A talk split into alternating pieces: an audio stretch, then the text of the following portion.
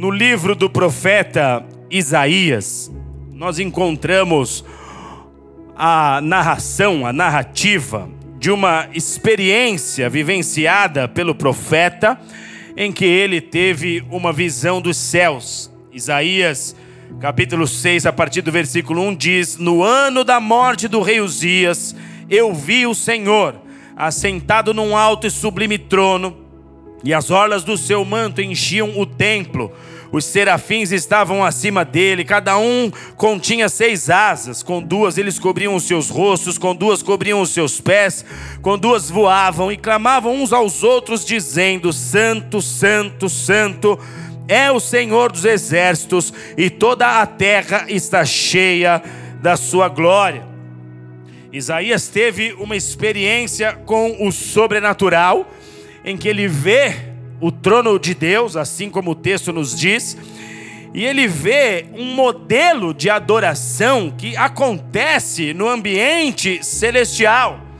Ele diz que os serafins, que os seres celestiais estão ali entoando um cântico, um cântico cujo único adjetivo que alguém pode declarar em relação a Deus é o que esses anjos declaram: Santo, Santo, Santo. Não havia outra palavra para descrever tamanha glória. Isaías tem exata, uma exata visão do que é o trono de Deus. Ele vê uma adoração acontecendo ali 24 horas por dia. E esse modelo de adoração, ele nos foi transmitido através de muitos homens de Deus, como sendo a parte mais importante da nossa relação com o nosso Senhor.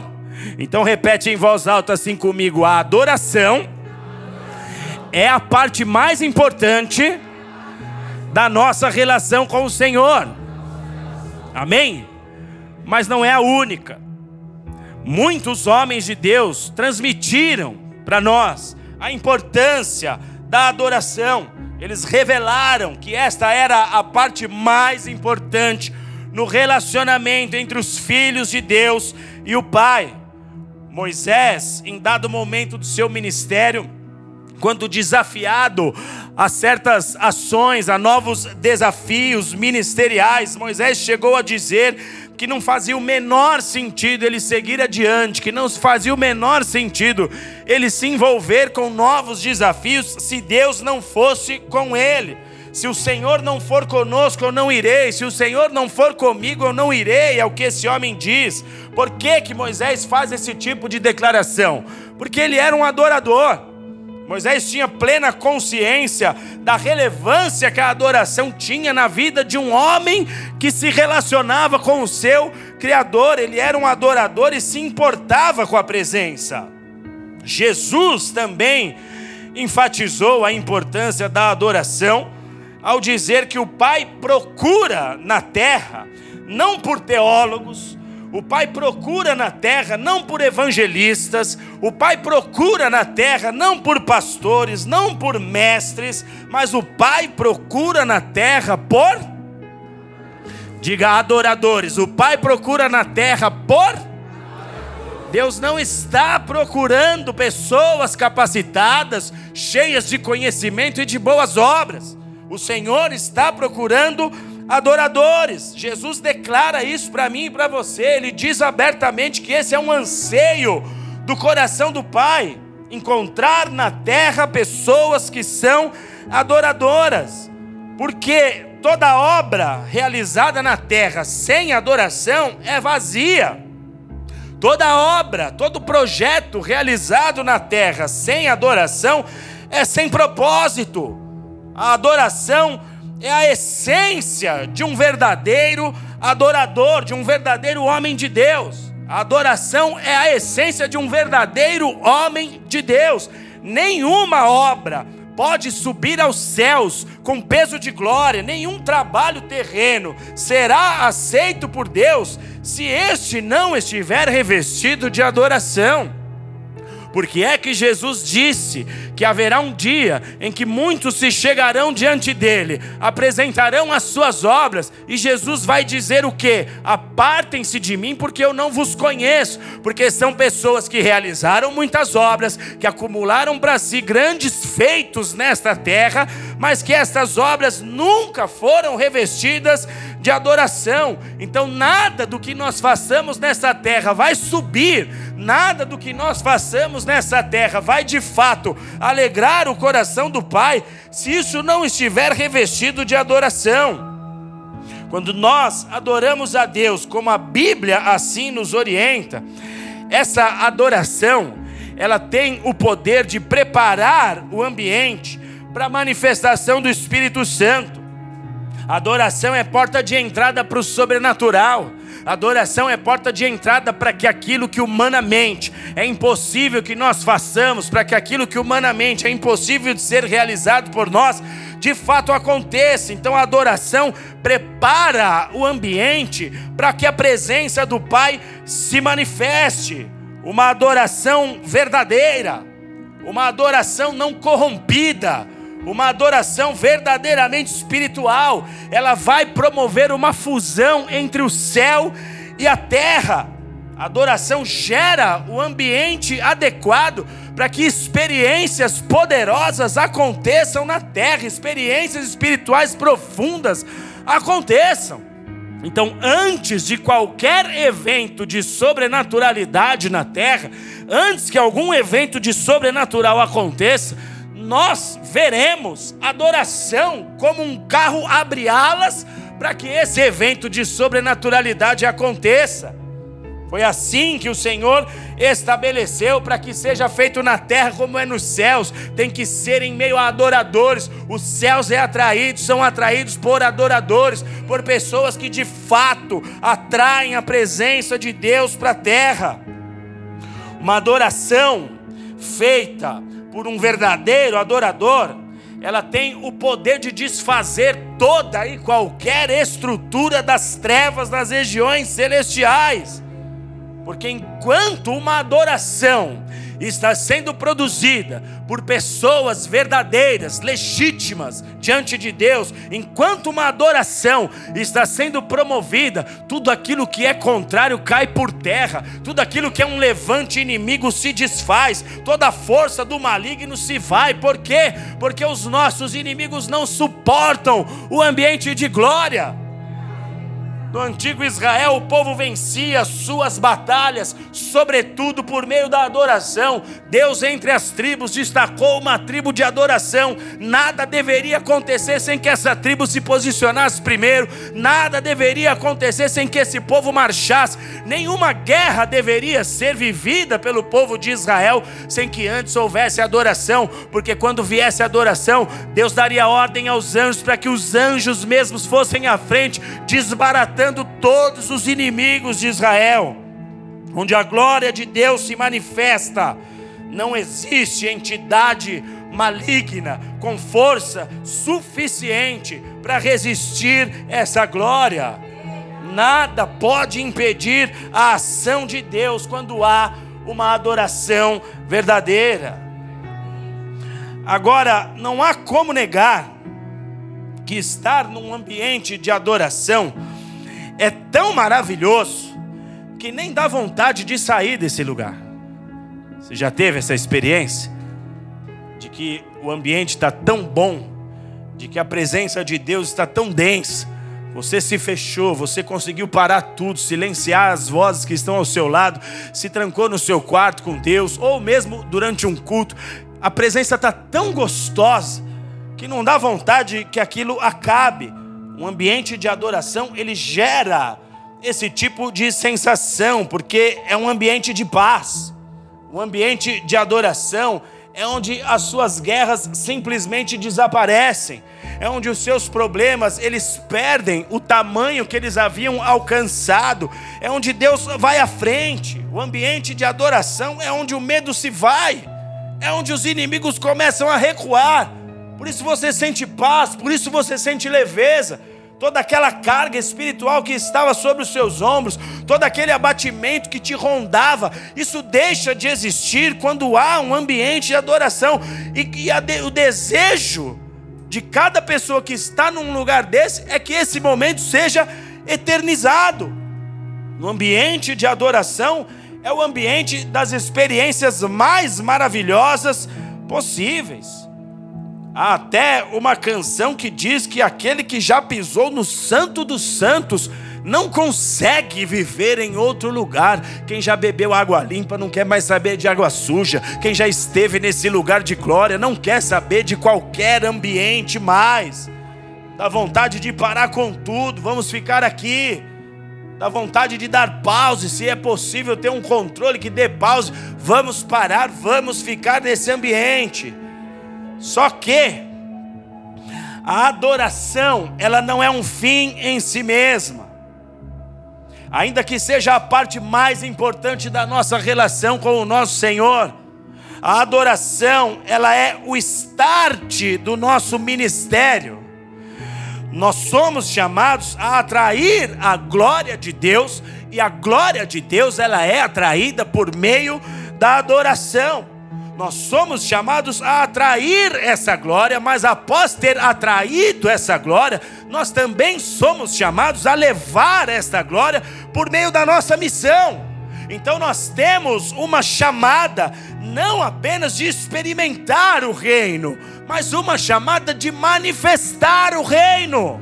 Diga para quem está do seu lado aí, a sua chamada não é experimentar apenas, mas é manifestar o reino. Não é somente eu sentir um arrepio, outras pessoas precisam sentir o que eu senti.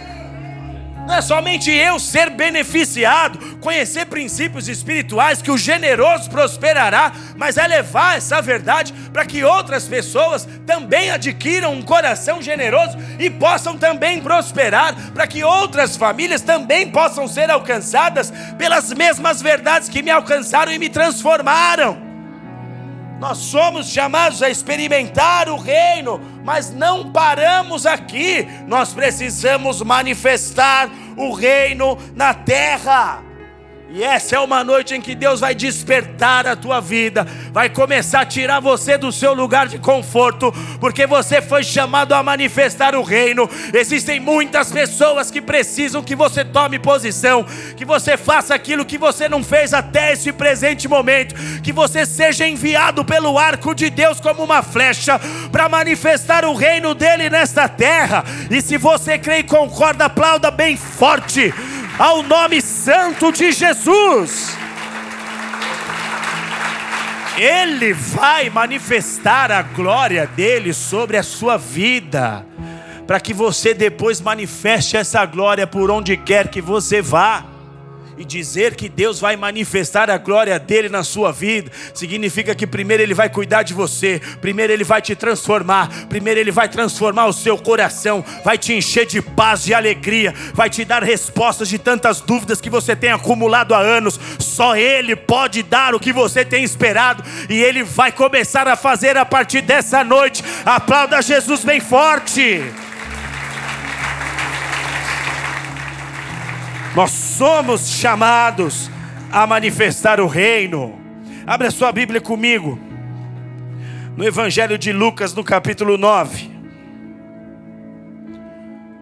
Deus vai derramar poder sobre a sua vida. Eu vou falar de novo. Deus vai derramar poder sobre a sua vida. O nosso Deus não é Deus de limites, tudo que Ele faz é de forma abundante e Ele vai derramar poder de forma abundante sobre você. Evangelho de Lucas, capítulo 9, versículo 28. Diz assim o texto: Jesus tomou consigo Pedro, Tiago e João e subiu a um monte para orar. E enquanto oravam, Jesus se transfigurou diante deles e as suas vestes ficaram brancas e resplandecentes. De repente surgiram dois homens que começaram a falar com Jesus, e estes eram Moisés e Elias. Eles apareceram em glória e falavam da morte de Jesus que havia de se cumprir em Jerusalém. Pedro e os seus amigos estavam dormindo profundamente. Mas quando despertaram, viram a glória de Jesus e aqueles dois homens que estavam com ele.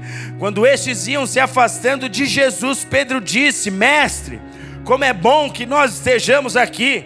Façamos três tabernáculos, um para ti, um para Moisés e um para Elias. Mas Pedro não sabia o que estava falando. E enquanto ele dizia isso, veio uma nuvem e os cobriu com a sua sombra, e entrando eles na nuvem, temeram. Saiu da nuvem uma voz que dizia: Este é o meu filho amado, a ele ouvi. E tendo soado aquela voz, Jesus se encontrou só. Eles se calaram e por aqueles dias não contaram a ninguém nada do que tinham visto. No dia seguinte, quando desceram do monte, uma grande multidão saiu ao encontro de Jesus até aqui. Nós temos neste texto um momento em que Jesus pega três dos seus discípulos e sobe ao alto de uma montanha para orar. Esse era um ato corriqueiro do ministério de Jesus, da vida do nosso Senhor enquanto ele esteve nesta terra, se isolar para buscar o Pai, se isolar para ter momentos a sós na presença do Pai. Jesus pega então três discípulos, os mais próximos, aqueles que estavam com ele em momentos específicos, especiais. Ele leva esses três homens e eles sobem para o alto de uma montanha para orar, uma espécie de culto aconteceu ali a quase 3 mil metros de altura, e Jesus promoveu um ambiente de adoração ao Pai no alto daquela montanha. Os discípulos que estavam com Jesus aqui eram Pedro, Tiago e João. E diz o texto que assim que Jesus começou a orar, assim que Jesus começou a buscar o Pai, algo sobrenatural aconteceu. Porque todas as vezes que você se colocar a orar, porque todas as vezes que você se colocar a buscar a Deus, algo sobrenatural vai acontecer, algo humanamente impossível, Deus vai mover na tua vida. Por isso o diabo investe tanto para que o povo de Deus não ore, não tenha tempo buscando a face do Pai, porque quando você começa a buscar, quando você começa a adorar a Deus, você vai promover um encontro entre céus e terra. Você vai vai fazer com que aquilo que é verdade lá aconteça aqui, aconteça na tua vida, aconteça nos seus projetos, aconteça no meio da tua família. Quando você orar lá na sua casa, o sobrenatural vai acontecer, vai visitar teus pais, vai visitar os teus avós. De repente, você se sente ilhado em meio à sua família, você é o único cristão. Glória a Deus, porque Deus quer usar a sua vida para que através da sua adoração o sobrenatural invada o ambiente onde você está inserido. Deus começa a alcançar os nossos familiares, aqueles que estão perto de nós, à medida que nós buscamos a face do Pai. Então, à medida que aquele culto começa, 2.400 metros de altura, o sobrenatural de Deus acontece naquele ambiente. Diz o texto que durante a oração, o rosto de Jesus começou a mudar entre o seu estado humano e o seu estado celestial. Jesus ficou com o seu rosto e as suas vestes tomados de glória. Era uma luz muito forte. Eles viam vestes brancas, tão alvas que nem a neve poderia se igualar. Eles viram o rosto de Jesus transformado. Eles percebiam o aspecto humano pelo qual eles conheciam ao Senhor, mas eles estavam vendo agora o rosto de Jesus transfigurado, totalmente celeste. Foi uma revelação que aconteceu à vista daqueles homens de como era o corpo do Senhor Jesus antes da encarnação, antes dele se fazer homem, e como se tornaria o seu corpo após a sua morte. Os discípulos viram Jesus em seu estado de glória. Lembre que Jesus aceitou abrir mão da sua glória para vir a esse mundo, mas nessa experiência, os discípulos estão vendo quem Ele é em sua essência, em sua natureza, o Deus glorioso, o Deus poderoso. Eles são impactados por aquele acontecimento, e neste culto, como em todo culto verdadeiro, como em todo culto promovido por pessoas reais, porém verdadeiras diante de Deus, como é o seu caso. Posso ouvir um amém aí? Neste culto, muitas outras coisas sobrenaturais aconteceram. A Bíblia diz que Moisés e Elias, dois dos grandes personagens do Antigo Testamento, também compareceram, também estiveram nesse culto, também com os seus corpos glorificados. Então os discípulos estão ali, Pedro, Tiago e João, vendo Jesus em sua glória, mas também vendo Moisés, aquele que representava a lei, a palavra de Deus, vendo também Elias, aquele que representava os profetas, os mensageiros de Deus que vieram trazer a verdade na terra. Eles estão vendo aqueles homens também com seus corpos glorificados. E ali Moisés e Elias, juntamente com Jesus, começam a ter um diálogo, eles começam a falar, e o que eles falavam era sobre o fato de que a morte de Jesus, o tempo da morte do Senhor, se aproximava. Pensa você nesse culto, querido. A figura de Jesus se transfigurando, se, se mostrando em toda a sua glória, Moisés e Elias aparecendo com seus corpos também glorificados, foi um evento marcante. Os discípulos ficaram extasiados com aquela atmosfera de glória, e o êxtase foi tão grande que a Bíblia diz que Pedro desejou esticar aquele culto. Pedro desejou que aquele culto não acabasse. Pedro sugeriu a Jesus que não tivesse um fim aquele momento. Ele falou: É muito bom o que eu estou sentindo. É muito bom o que eu estou presenciando, desfrutando. Jesus, isso daqui não pode parar. Eu acho que nós devemos construir três tendas, três tabernáculos: uma para ti, Jesus, uma para Moisés, uma para Elias, para que nós possamos ficar aqui o máximo de tempo possível. Tem muita glória nesse ambiente. Essa glória é tudo que nós precisamos. Não há razão de nós sairmos desse lugar. Pedro começa a desejar que aquele seja o último culto da vida dele, ele não queria que aquilo acabasse. Só que o texto vai nos dizer que Pedro, nessa sua fala, agia como quem não tem entendimento. Ora, o desejo de Pedro não é bom, amados? Sim ou não? Sim ou não? Ele queria ficar com Jesus naquele ambiente de glória para sempre. O desejo dele é bom, sim ou não? Só que o texto está dizendo que ele não sabia o que estava falando. E aqui nós vamos criar uma interrogação, porque nós precisamos entender a razão pela qual Pedro é repreendido aqui, pela qual Pedro, o texto diz que ele fala como quem não tem entendimento. O que, que isso revela para nós, o que, que isso quer nos dizer, é que a missão do homem enquanto na terra não se resume somente ao ambiente de culto. Eu acho que Deus quer começar a falar com algumas pessoas que são só frequentadoras de culto. Se esse é o seu caso, o teu Deus de amor, o teu Jesus amado e querido, ele está falando com você. A missão de um homem na terra não se resume ao ambiente de culto não tem a ver com vir na igreja todo domingo, pegar um culto e segunda-feira tocar a vida assim como Deus quiser, deixa a vida me levar e vida leva eu. Não é nada disso. A missão de um homem na terra não se resume ao culto. A adoração e o culto são como base. A adoração e o culto representam o DNA do adorador. Mas o adorador, ele se enche na adoração e no culto, para que de tudo aquilo que ele foi cheio, ele possa derramar isso sobre alguém.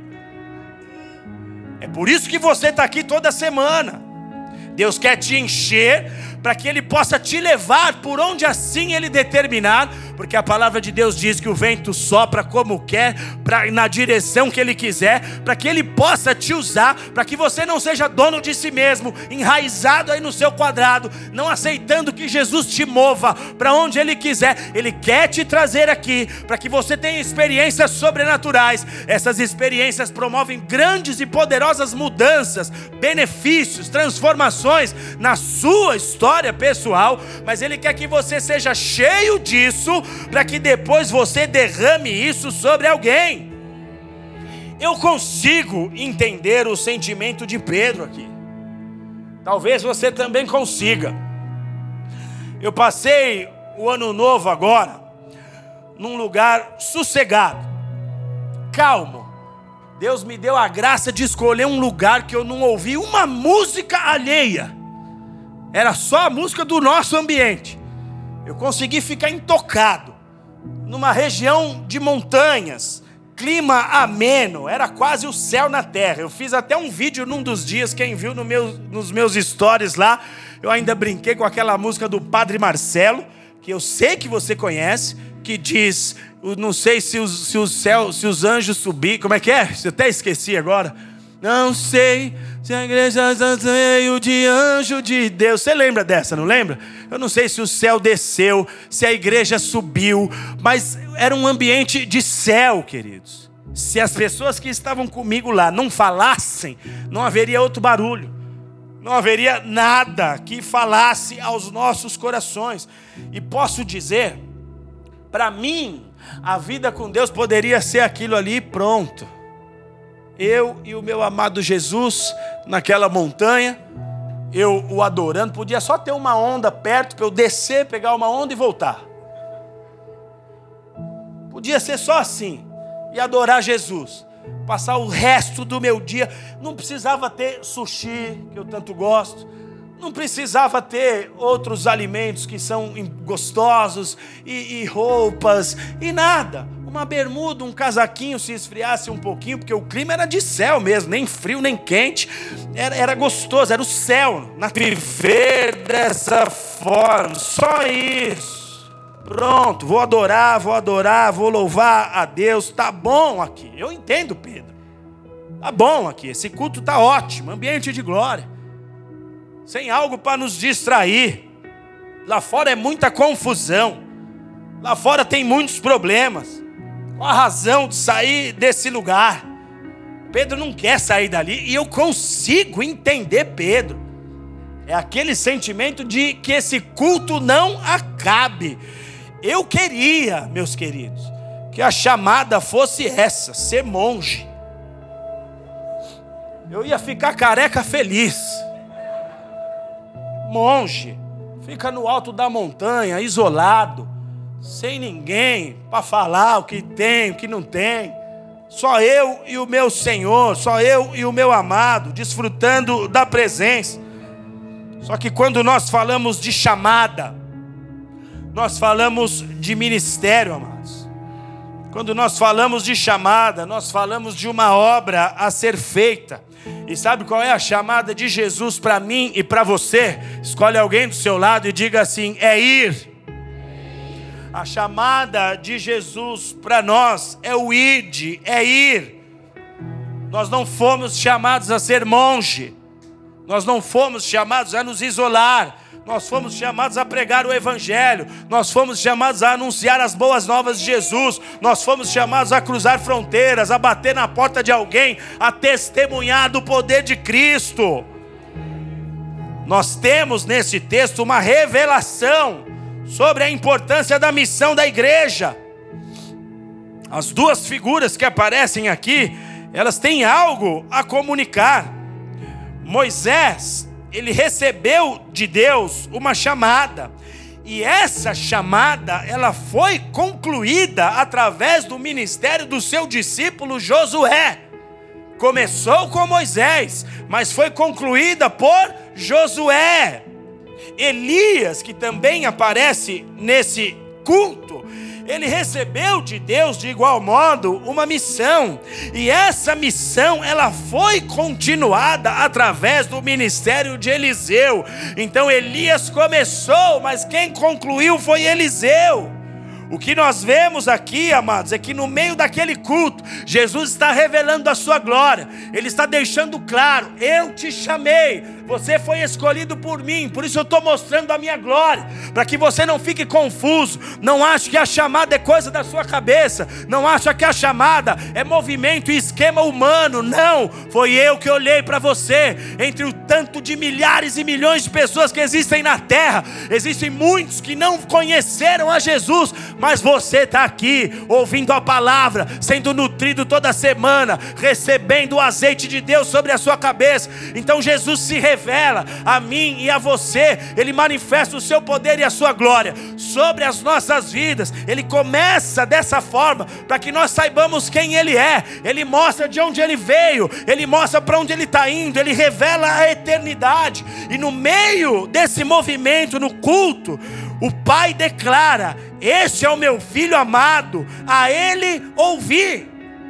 O que significa isso aqui?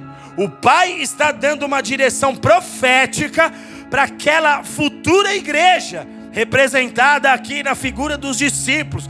Deus está dando uma direção, e que direção é essa? A hora de Cristo está chegando, ele vai partir desta terra, ele cumpriu sua parte, ele fez o que lhe era devido, agora está terminando, são os seus últimos momentos, e os discípulos de Jesus é que darão continuidade à missão do Mestre. Então, do mesmo modo que Josué deu continuidade à missão de Moisés, e que Eliseu deu continuidade à missão de Elias, se nós nós somos discípulos de Jesus, verdadeiros adoradores, pessoas que não falam do seu amor a Deus da boca para fora, pessoas que de fato querem viver para Deus. Se nós somos discípulos de Jesus, nós temos uma missão a cumprir, e essa missão vai além do culto, vai além do culto, vai além dessa cadeira que você está sentado, vai além, é muito além disso. Aqui é lugar de reabastecer, de ser desafiado na fé, de receber novas armas, de ter sua armadura polida, ajustada, receber cuidados médicos, leitinho, feijoada, o que for necessário, mas a nossa missão vai além do culto. Diga em voz alta: é além do culto. Diga em voz alta: eu preciso manifestar o reino Diga em voz alta: Eu tenho uma chamada, e a minha chamada é atrair a glória de Deus e manifestar esta glória. Se você crê, aplauda bem forte a Jesus. É além do culto. É além do culto. Agora, como eu faço para manifestar o reino, uma vez que eu sei que essa é minha chamada? Uma vez que eu sei que essa é a minha missão e que minha chamada não é ser monge, ainda que fosse uma delícia ser monge. E os caras constroem, constroem uns castelos para os caras. Mora o monge e a monja lá. Numa casa de 198 cômodos. Até o espírito se perde. Cadê o monge? Se a nossa chamada não é ser monge, é manifestar o reino. Você entendeu isso até aqui? Como é que eu faço então? Como manifestar o reino? Marcos capítulo 8, verso 23 diz assim: Jesus tomou um cego e, cuspindo em seus olhos, impondo as mãos sobre ele, disse: Vê alguma coisa? E o cego respondeu: Eu vejo as pessoas como árvores que andam. E tornou Jesus a pôr as mãos em seus olhos, e o cego foi curado.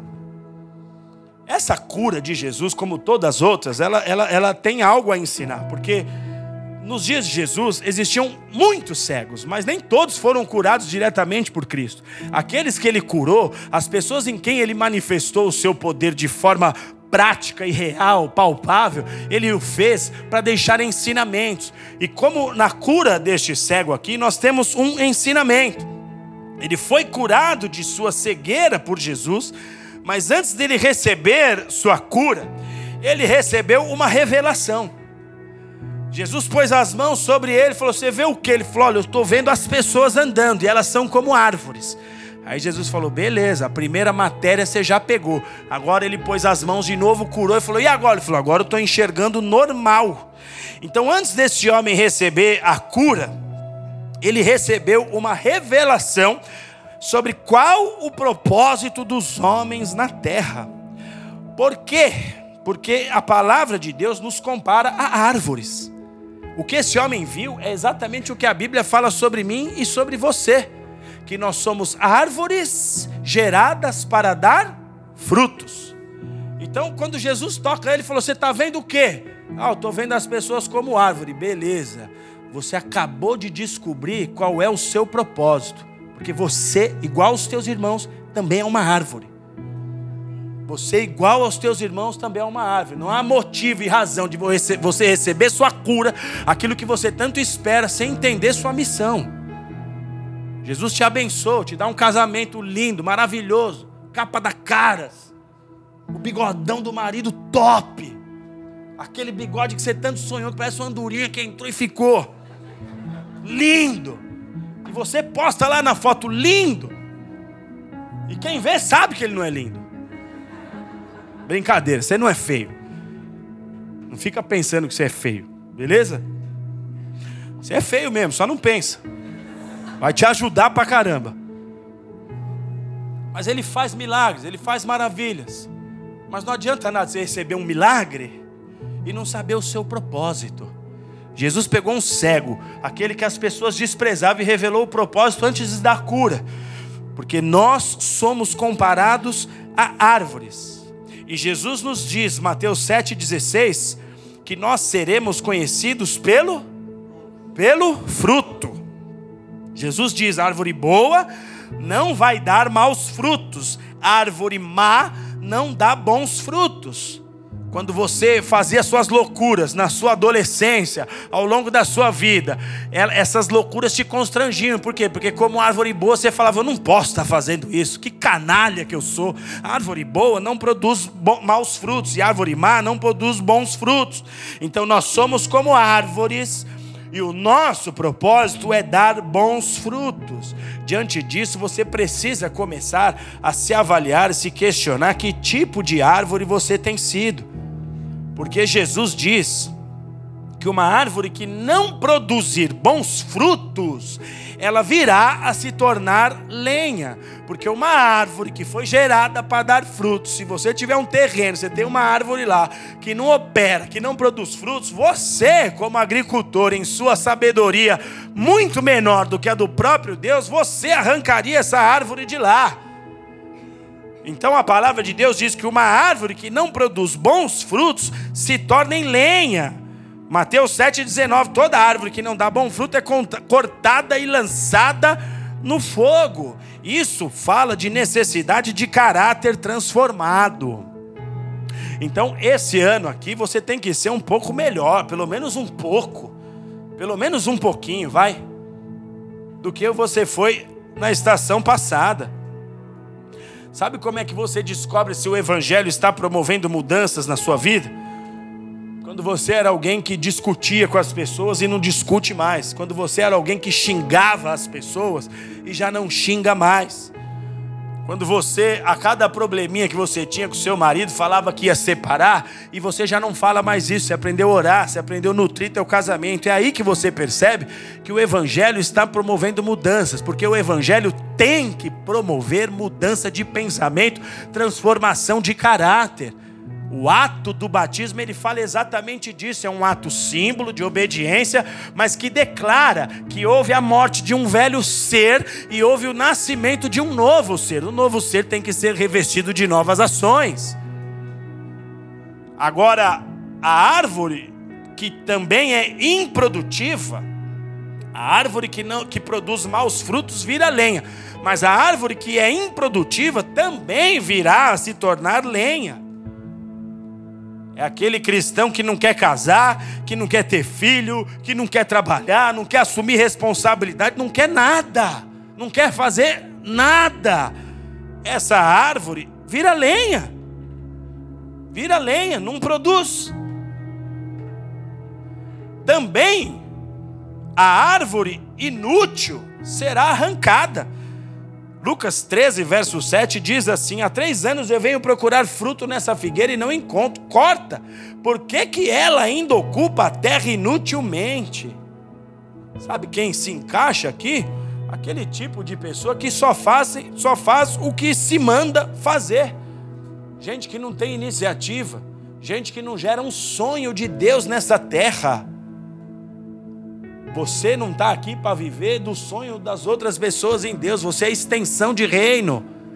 Você está para continuar a missão de Cristo. O Senhor quer usar o teu ventre, o Senhor quer usar a tua fé, o Senhor quer usar a tua vida, a tua história, para gerar histórias de reino e sonhos de Deus nesta terra. Então, cuidado, para não ser achado como uma árvore que não gera nada porque você tem todas as condições de gerar aquilo que você foi desenhado para gerar. O teu pastor, Jesus Cristo, o bispo da tua alma, ele está aqui para te dar todo o suporte, ele está aqui para te fazer sim alguém que cumpre a sua missão. Amém? A nossa missão é além do culto. Amém, amados? Após aquele culto no alto da montanha ter terminado, Jesus e os seus discípulos saem daquela montanha e descem em direção ao vale. E assim que eles chegam na base da montanha, o texto nos diz que uma multidão vai ao encontro de Jesus. Lucas 9:37 diz assim: No dia seguinte, assim que desceram do monte, uma grande multidão veio ao encontro de Jesus. Eles estavam lá adorando. Qual foi a ideia de Pedro? Vamos ficar aqui. Por que, que Pedro foi tido como alguém que não tinha consciência do que estava falando? Justamente por isso aqui, quando eles descem e chegam no vale, Lá embaixo, uma multidão vai ao encontro de Jesus. Então, por mais que o ambiente de adoração seja maravilhoso, espetacular, por mais gostoso que seja ficar na presença de Deus com os irmãos, uma roda, uma viola, adorando ao Senhor, a gente se amando, tudo feliz, por mais que isso seja gostoso, nós temos que descer Existe uma multidão que não aceitou Jesus como Senhor e Salvador de suas vidas, e pela Bíblia, se eles não confessarem Jesus como Senhor e Salvador de suas vidas, eles vão para o inferno. Isso precisa mexer conosco, isso precisa mexer com você, isso precisa fazer você entender que há uma necessidade de você tomar posição. Há uma massa indo para o inferno. Talvez eles estejam dentro das nossas casas. Talvez eles sejam nossos parentes, talvez seja um funcionário que trabalha na sua casa, na sua empresa, eles estão lá. Se nós não sairmos do nosso ambiente gostoso, aconchegante, na presença de Deus, e não formos na direção dessas pessoas manifestar o reino, elas vão para o inferno. É egoísmo da nossa parte nos fechar em nós mesmos. É egoísmo da nossa parte não nos mobilizarmos. A nossa missão é além do culto. Tá bom, nós estamos aqui, é gostoso. Nós nos amamos, e isso é importante. Nós temos vínculo, nós temos comunhão, nós vamos criando amizade. Tudo isso é importante. Nós planejarmos como nós faremos para estar mais juntos ao longo do ano. Tudo isso é gostoso, tudo isso é necessário, mas a nossa missão é além do culto.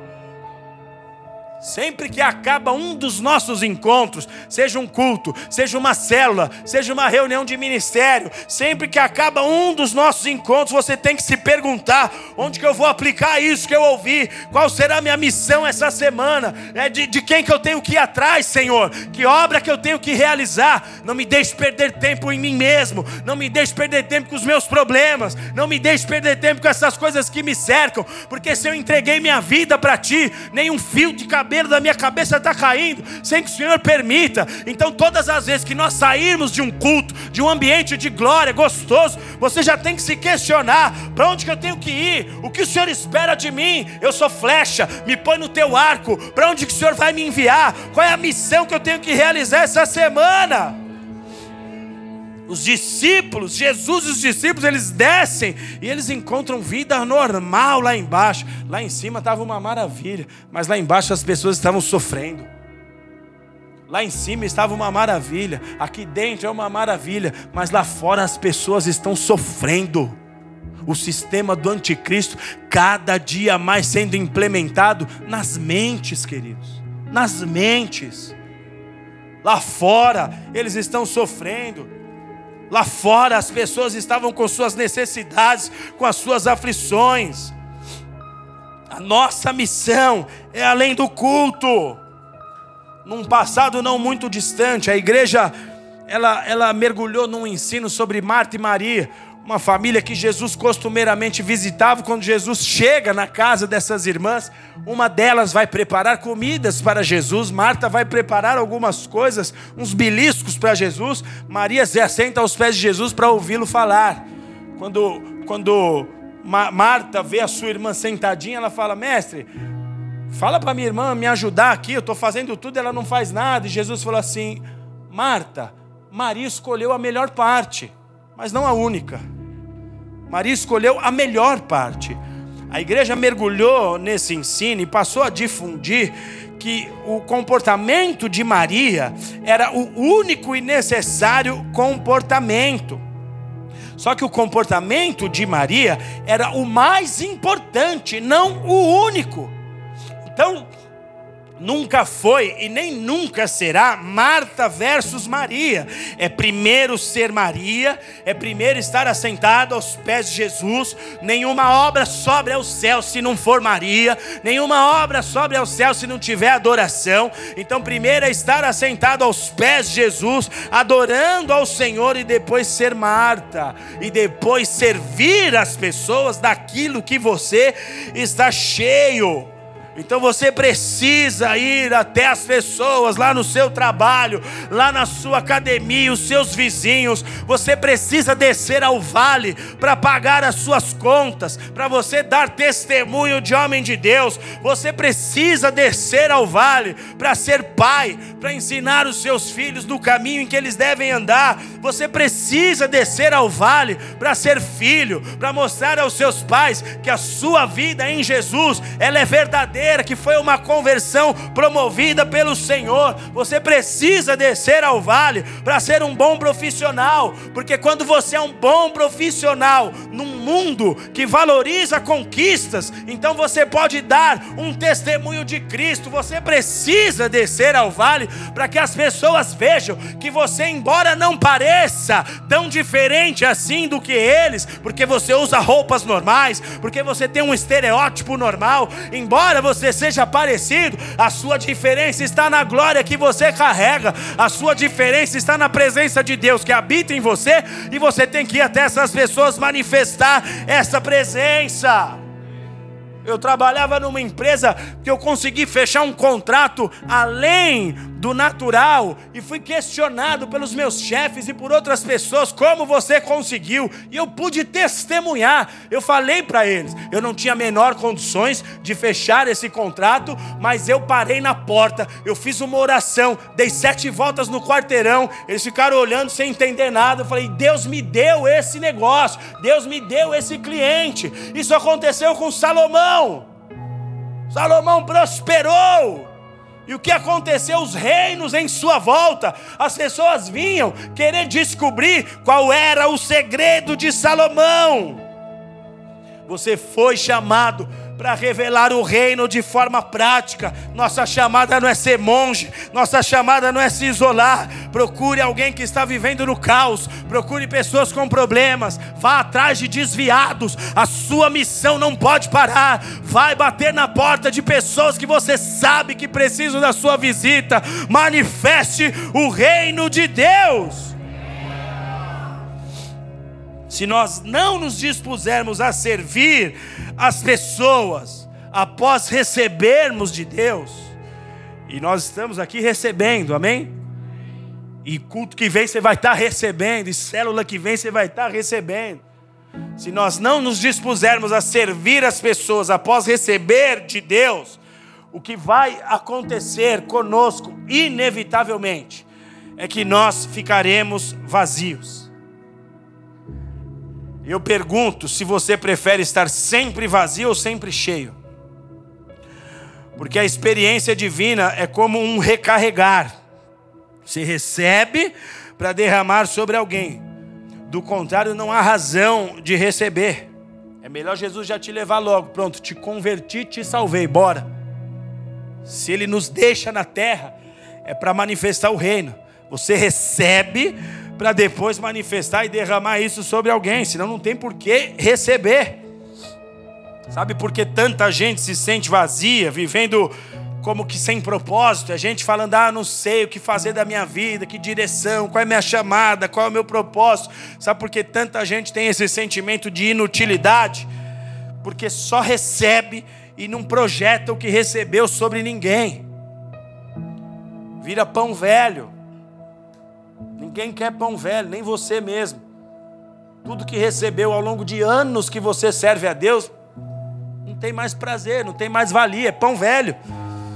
Se você recebe e não projeta sobre ninguém, você se sente vazio. Então você vai estar sempre cheio ou sempre vazio? Você tem que fazer essa escolha. Porque ser cheio é para manifestar o reino sobre alguém. Amém? Agora olha que interessante, nós já estamos finalizando aqui. Pedro, que num primeiro momento não entendeu a importância da missão, ele queria ficar na adoração para sempre. Esse homem que num primeiro momento não entendeu a importância da missão, lá na frente, ele se demonstrou profundo no aprendizado. Profundo no aprendizado. Porque os anos vão testar a nossa profundidade. Conforme os anos passam, nós vamos descobrir do que nós somos feitos. Porque você vai perceber que com o passar dos anos, você vai fazer as mesmas coisas. Quem é líder de célula aqui? Toda terça-feira vai ser assim. Você vai ter que estar lá, no horário pontual, receber as pessoas, comunicar a palavra, uns vão dar fruto, outros vão dar mais trabalho, você vai ter que ir atrás, você vai falar das mesmas coisas, você vai falar dos mesmos textos, você vai dar os mesmos ensinamentos, e os anos vão testar a nossa profundidade. Então, esse Pedro, que num primeiro momento não entendeu a missão, ele vai nos dar agora sinais de um profundo aprendizado de tudo que ele viveu no alto daquele monte. 1 Pedro 1, verso 16, ele nos diz assim: Não vos fizemos saber o poder e a vinda de Jesus através de fábulas artificialmente compostas, mas nós mesmos vimos a Sua majestade. Ele está falando, eu falei do que eu vi, eu preguei o que eu testemunhei. Pois Jesus recebeu do Pai honra e glória, quando da magnífica glória lhe foi dirigida a seguinte voz: Este é o meu filho amado em quem me comprazo nós mesmos ouvimos esta voz vinda do céu, estando nós com ele no Monte Santo. Pedro aqui está narrando exatamente o episódio da transfiguração, para dizer que ele, Pedro, compreendeu a missão. Sabe por que eu não fiquei naquele culto até hoje? Porque eu tinha algo para realizar. E nós vemos que ele compreendeu isso, porque no verso 12 ele diz assim: Por causa disso, eu não deixarei de vos exortar sempre acerca destas coisas, ainda que as saibais e estejais confirmados na verdade já presente convosco. Ele está dizendo: Eu vou pregar, e semana que vem eu vou pregar de novo, e na próxima terça eu vou pregar de novo. E você, meu amigo, quando eu te encontrar, vou falar de Jesus de novo. Eu não vou parar de falar para você que você está brincando com a sua fé, porque você não tomou tua posição, que faz anos que Jesus está falando com você, que é hora de você mergulhar de cabeça. Eu não vou, todas as vezes que eu te encontrar, eu vou falar, ainda que você já saiba, estando confirmado na verdade ou não, não importa. Eu não vou parar de fazer a obra para qual eu fui chamada, é pregar o evangelho, é pregar o evangelho, é anunciar as boas novas de Jesus, é pregar o evangelho, é anunciar as boas novas, é pregar de novo, é pregar de novo, é pregar de novo. Ele entendeu. Ele entendeu. Ele entendeu. Pedro entendeu aquela experiência no alto da montanha rendeu para ele aprendizados, e as tuas experiências com Deus precisam render para você aprendizados. Você foi chamado para manifestar o reino sobre outras pessoas. O Senhor está te tocando aqui agora, o Senhor está falando com você agora, Ele está cuidando de você agora, Ele está mexendo com o seu interior agora. Tudo que Ele tem para fazer, Ele começa aí na sua vida, mas Ele vai te projetar, Ele vai vai te lançar, porque você foi chamado para manifestar o reino. Aplauda Jesus mais uma vez e dê a Ele toda a honra e toda a glória. Curva sua cabeça, feche seus olhos.